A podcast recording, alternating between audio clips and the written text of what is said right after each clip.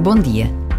Todos os dias temos notícias de vida e de morte, de quem nasce e de quem parte. E este permanente nascer e morrer, de gente com nome, com história, com família e amigos, torna palpável o que todos sabemos. A vida é um bem precioso, em permanente recomeço.